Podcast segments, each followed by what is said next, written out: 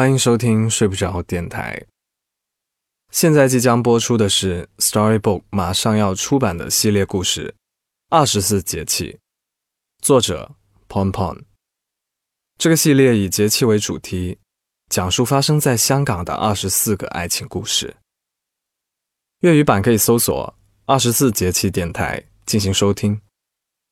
那么节目现在开始。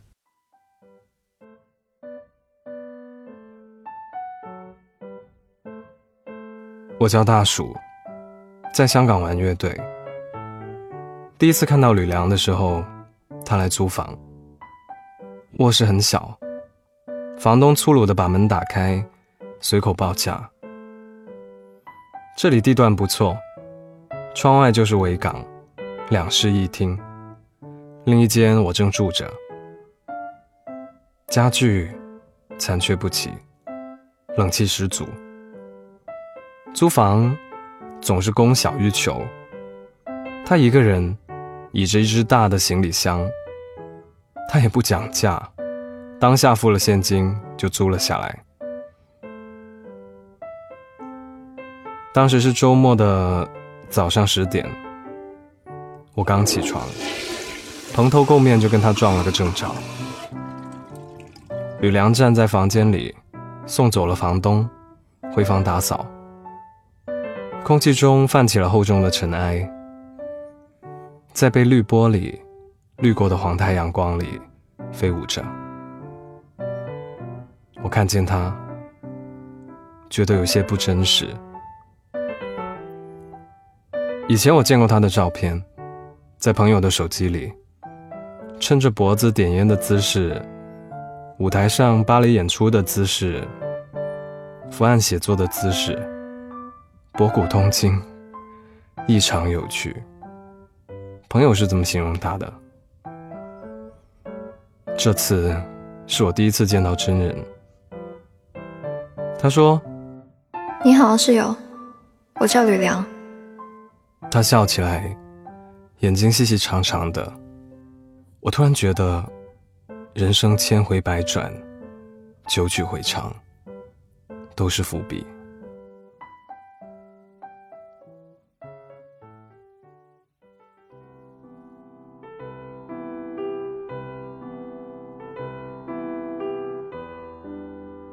吕梁搬进来之前，那间卧室已经闲置了半年。我一个人住在这里，除了乐队，没有过分亲密的朋友。人际的社交行为会消磨自己的耐力和斗志。待人处事，克制有礼总是没错的。无聊就对着空气说话，压着嗓子练黑嗓，隔音不好。总有隔壁的人来敲门。艾米有时候会来找我，给我带楼下东南亚菜馆的炒金边粉，还有葡萄味的 For Local，帮我混音，帮我试听，跟我去录音棚。我们是恋人、朋友、亲人，更是并肩作战的战友。我和艾米大学就在一起，至今快十年了。我们谈论生死命理，也谈论柴米油盐。被人问起来是否是情侣，总是下意识的一口回绝，仿佛谈情说爱是一种对信仰的侮辱。这是一种奇怪却稳固的关系。艾米一直没有断过男伴。我不觉得有什么。我中间也谈过一两个无趣的女友，觉得乏味，就没有再找。偶尔我和艾米相拥而眠，什么都不做。或许我们早就不是恋人，而是漫长生命里互相慰藉的伴侣。艾米来看我的时候，我跟她说了吕梁。我说我恋爱了，跟隔壁房间的女生。艾米问为什么是她，我说，当我看到吕梁的时候，觉得活着突然变得有意思了。我感觉 Amy 有点失落，但她依然笑着祝福我。她说：“那很好。”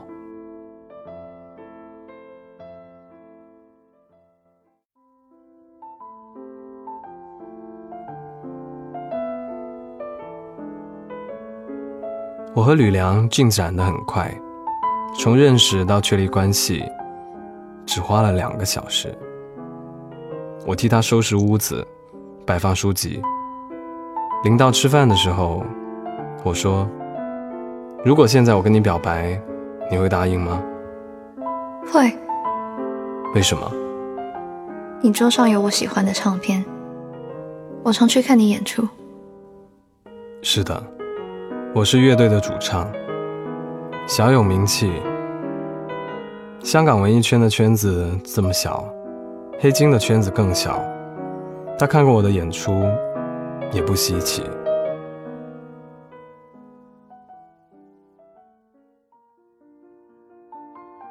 这是一段截然不同的恋爱，像是茫茫夜空之中，忽然升上天炸裂的烟花，漂亮。又惊人。从前我觉得自己都是浮在空中的，轻飘飘的。见到吕梁，仿佛实打实踩在了地上，连走路都开始有了让人安心的负重感。吕梁热烈、明丽、乖张，遍体锋芒，一针见血。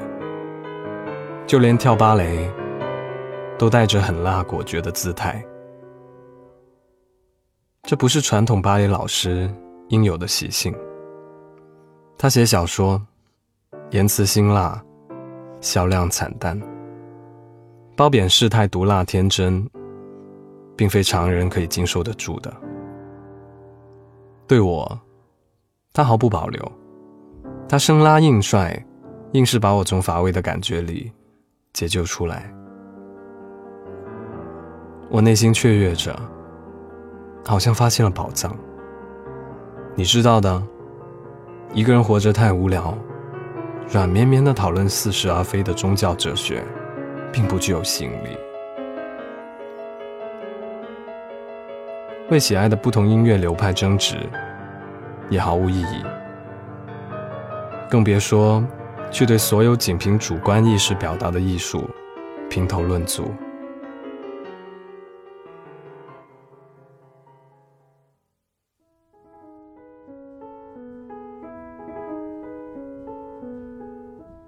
可是吕梁就是有本事，把这些都变得闪闪发光。他对活着有着无限的热情、勇气和耐心。他对我单调的生活嗤之以鼻。自我反思一下的话，我确实过得挺乏味的。一个人的生活，不愿意大庭广众讨论文学、音乐、艺术。唯一可以与之讨论的 Amy，也早就已经看透了我。乐队文案从来不敢让我经手，生怕我不小心就会写出根本不知道做的是什么音乐这种话。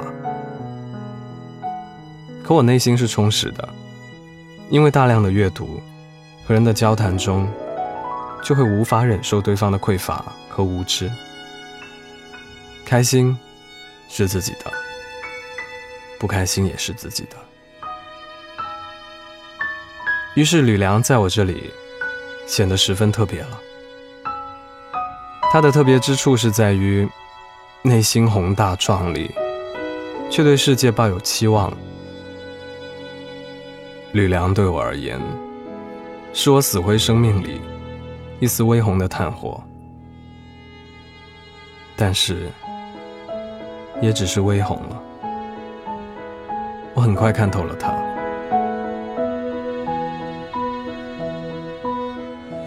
看透是个不妙的转折点。看人，入木三分，总知道自己要什么和是什么。我们很快聊完了该聊的话题，去完了该去的书店，看完了该看的书。在爱情这场博弈里。没有了风花雪月的罗曼蒂克做掩饰，剩下的所有都变得寡淡。吕梁曾经兴起的言论，一而再、再而三的抖出来，变成了老梗。我突然开始，宁可跟他像两条平行线一样，永不交叉。不过，先开口的人，并不是我。大叔，不如我们分手吧。为什么？我也无聊了，热情好像已经枯竭了。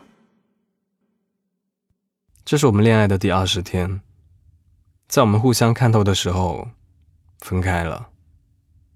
这爱情像疾驰而过的火车，轰鸣而来，满世界噪音。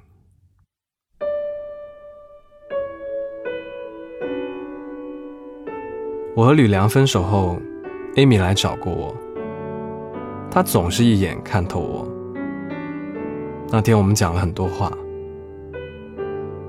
艾米她说，我和吕梁在一起，其实没有什么喜欢不喜欢的。她说我只是为了在吕梁身上找到一点自由。可是，一旦看清彼此，发现双方都不是那么好。自由也就荡然无存了。艾米说：“从恋爱到婚姻，是在给自己上一把锁。不愿意被锁住，那只能一辈子流浪喽。所有宣称的坦坦荡荡、敢爱敢恨，说到底不过是胆小，害怕恋爱之后的不自由。”我一向不愿意见艾米。艾米什么都懂，她站在我世界的制高点，审视着我每个动作，让我无处藏身。可是艾米又很温柔，不具有攻击性，没有危险。我很明白自己有多依赖她。我们像萨特和波伏娃，他什么都懂。像我的吗啡。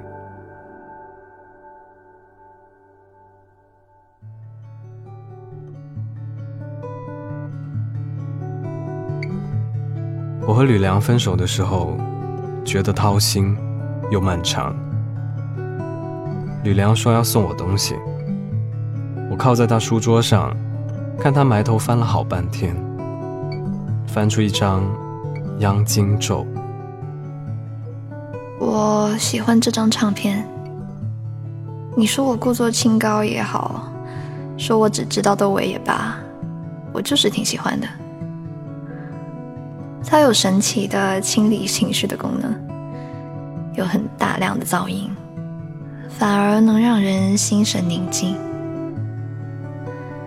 你呀，一生太过顺遂了，不见得有什么真的忧愁的。所以这张碟可能对你来说没什么用，你知道的东西也太多了，人情冷暖对你而言一无是处。可是我不一样，我觉得我的身体可能就是一个容器，承载着我在人世的种种情绪，而它容量是有限的，需要定期清理，才能有更大的空间去迎接新的生活。所以啊，我要把你清空了。在你之前，我也谈过一些恋爱。我所有的耐力、信心、对人的喜欢，都建立在不断摧毁和重生的精神之上。其实我已经习惯了。可是，我到现在和你分手，还是会伤心，也是挺可笑的。吕梁很快收拾好了行李，快速为房子找好了下一任租客。除了一张唱片，他什么都没有留下。在遇到吕梁之前，我从来不是恋旧的人，我也不会优柔寡断。直到等到他，等他削骨剥皮之后，我才恍然觉得失去了什么。失去就失去了吧。我没有勇气去留住一个已经看透了自己的人。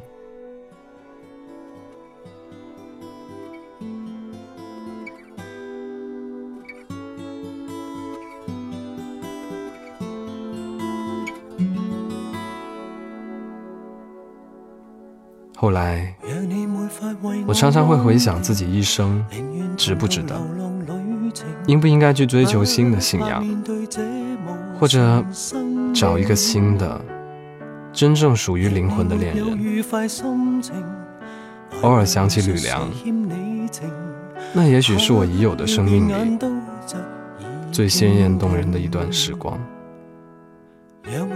何其有幸！曾经遇到一个火种，何其不幸，亲手将其熄灭。让你被爱是我光荣，无论谁在嫌我煽情，不笑纳也不必扫兴。我为了感动谁，笑又为了碰着谁，看着你的眼勾引我的泪，为何流入沟希？望会感动谁，只怕我会比你累。爱是你的爱，不问我的罪，又凭什么流